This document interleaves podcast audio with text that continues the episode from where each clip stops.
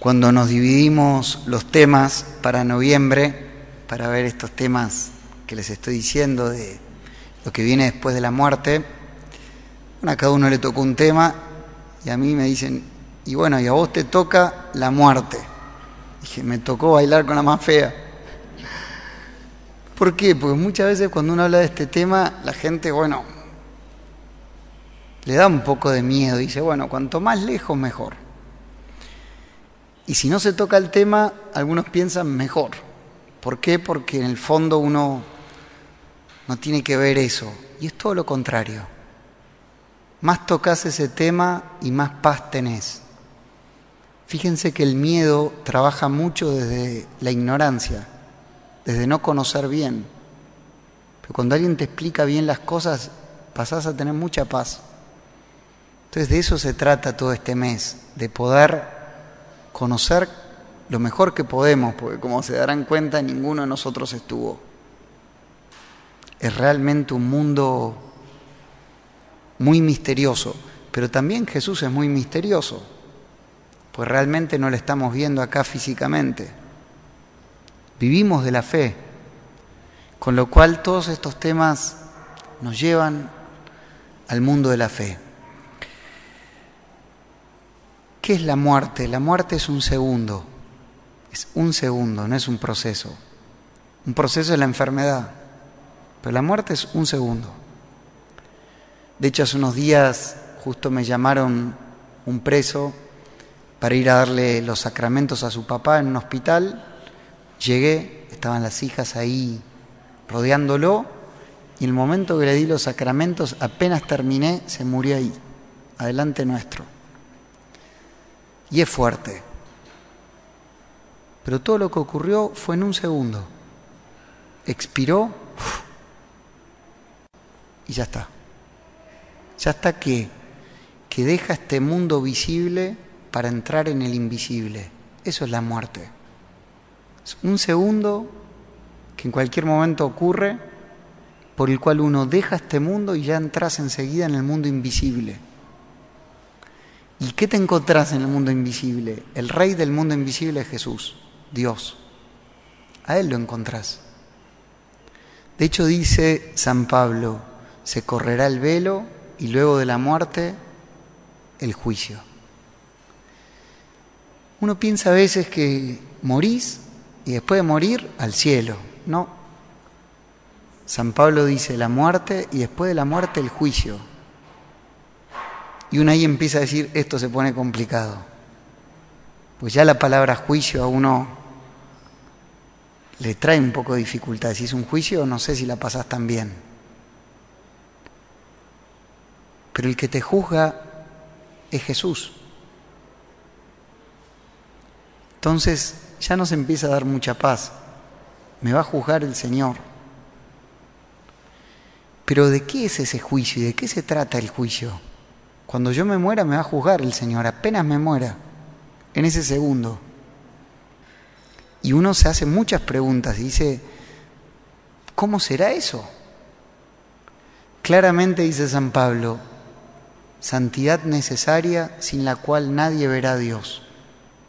Solo los santos llegan a ver a Dios. Y por eso nos tenemos que purificar para llegar a verlo a Él. Y por eso también a veces uno dice, ¿por qué será necesario el purgatorio? Justo lo va a explicar el Padre Juan María, así que me evito un problema. Pero el purgatorio es necesario para purificar, pues solo los santos llegan a ver a Jesús cara a cara y entran en su reino. Entonces nos purifica. Pero el juicio de qué se trata? De mi vida.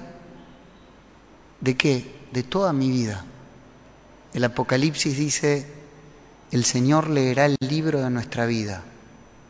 Todo lo que yo hice, pensé, sentí, busqué. El que me está juzgando es el que más me conoce. Fíjense que la gente que está acá no nos conoce tanto. Puede ver hasta nuestros cuerpos, pero no pueden llegar a los pensamientos. Solo el Hijo de Dios llega ahí. Con lo cual la persona que más te conoce en este mundo es el que te va a juzgar. Toda nuestra vida es un espectáculo para Él. Una vez dice, ¿le interesará mi vida a Jesús? muchísimo. Le interesó la vida de esa pobre viuda que puso dos monedas. Apóstoles pensaron que era una mujer más. Jesús dijo, esa mujer recién acaba de dar todo lo que tiene para vivir. Esa mujer era rica a sus ojos. Y como Jesús penetraba los pensamientos y intenciones, dijo, esa mujer lo dio todo. Nos va a juzgar el que lo ve todo y el que lo sabe todo y llega hasta lo más profundo de nuestro ser. ¿Y qué nos va a preguntar? No sé ustedes, pero cuando uno tenía un examen, siempre uno preguntaba, si el examen era difícil, uno hacía muchas preguntas a sus amigos. Me acuerdo que había una materia, estructuras, todo el tema del hormigón armado, cómo sostenés el edificio. ¿Quién no hacía preguntas? Y vos le preguntabas a tus compañeros, che, ¿qué te tomaron? ¿Cuál es la bolilla que más le gusta al profesor? Bueno, preguntás, pues te interesa saber para ir preparado al examen. Y a nosotros nos interesa, ¿qué me vas a preguntar, Jesús? Y los santos nos dan dos respuestas. Primera, Juan de la Cruz, en el atardecer de mi vida seré juzgado en el amor. Cuando se acabe mi vida, lo único que me va a preguntar el Señor, ¿amaste? ¿Amaste a mi Padre, a mí, a tu prójimo? Es una gran pregunta y es la que decide todo. Un escritor que se llama Jean Guiton, francés famoso de todo el siglo pasado, él era una persona así muy también con muy buen humor vivió casi 99 años y ya muriendo escribe un libro que se llama Mi Testamento Filosófico. Y ahí él se imagina su velorio y todo lo que le va a pasar después. En un momento, él ya llega al cielo para ser juzgado, lo recibe San Pedro y le dice, ¿usted quién es? Jean Guitón. ¿No me conoce? No, la verdad que no. Pero yo en Francia soy muy conocido. Fui un gran escritor. No, no, pero a usted no lo conozco. ¿Quién es usted? Le dice Pedro. Jean Guitón, amigo de Pablo VI. Soy un laico, le prediqué un retiro al Papa. ¿No me conoce? No, la verdad que no. ¿Quién es usted? Y ahí ya empecé a entender. Dijo Jean Guitón, un pecador. Entre.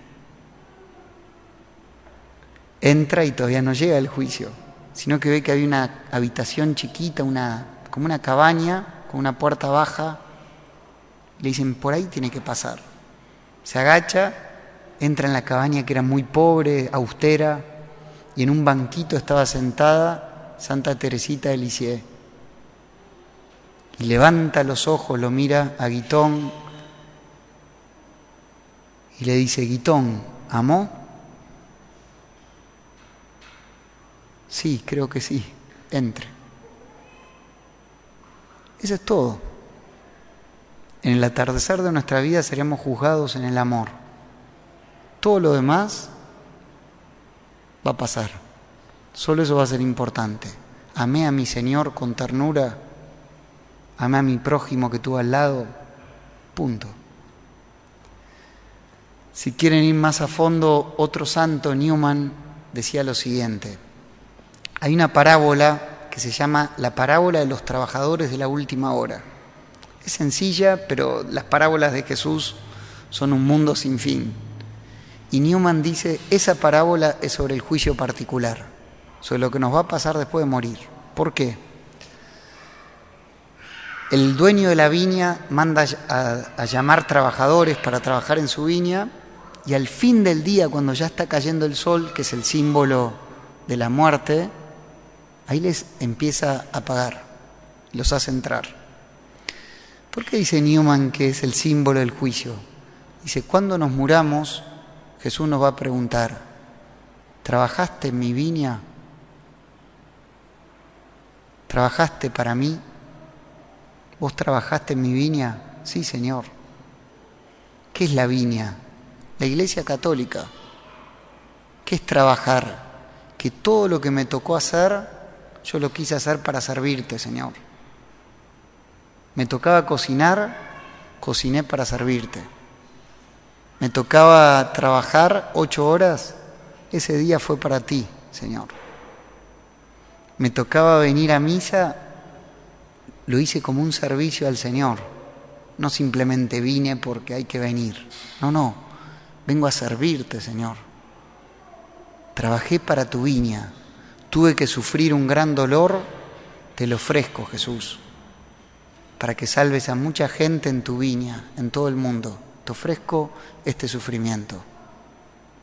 Es vivir en la óptica de que uno es un trabajador, llamado por Cristo Jesús a trabajar en su viña. Así lo dice Newman. ¿Cuántas almas gastan su vida en nada mejor que marearse en los remolinos de esta vida? Cosas que luego no tendrán ningún resultado. Cuando lleguemos a la presencia de Dios se nos preguntará dos cosas. Si fuimos a la iglesia y si trabajamos por ella. Todo lo demás no tendrá valor. Si hemos sido ricos, pobres, educados o ignorantes, prósperos o infortunados, enfermos o saludables, si hemos sido famosos o no, todo estará lejos aquel día. Y la única pregunta será, ¿has venido a mi viña? ¿Has trabajado por mí? El resto lo arreglará Cristo. Esas son las preguntas y les invito a que nos las hagamos todos los días. Son preguntas tan importantes que hay que prepararse para ese examen. ¿Y cómo te preparas? Todos los días. Preguntándose, ¿amé? ¿Hoy amé a mi Señor y a mi prójimo? Y la segunda pregunta, ¿trabajé por Él o viví para mí? Que esas preguntas nos den mucha paz, hacérnoslas todos los días para que cuando nos toque estemos muy tranquilos, con mucha paz y podamos presentarnos a Él. Y si alguno todavía dice, Padre, me da un poco de miedo, dice así Domingo Sabio, que fue un santo que murió a los 14 años. Ya estaba muriéndose, le dice don Bosco, mira, vos fuiste un santazo en vida ¿Vos cuál virtud pensás que es la que te salva cuando estés frente a Jesús? Y Santo Domingo Sabio le respondió a este chico de 14 años, creo que ninguna. ¿Cómo no? No, no, a mí lo que me va a salvar es la Virgen María, que siempre la quise mucho, ella le hablará a su hijo de mí, ella es mi abogada. Entonces, sepan que también eso pesa fuerte en el juicio, tenerla a ella por amiga, y haberla querido mucho en esta tierra y que ella nos presenta a su Hijo. Amén.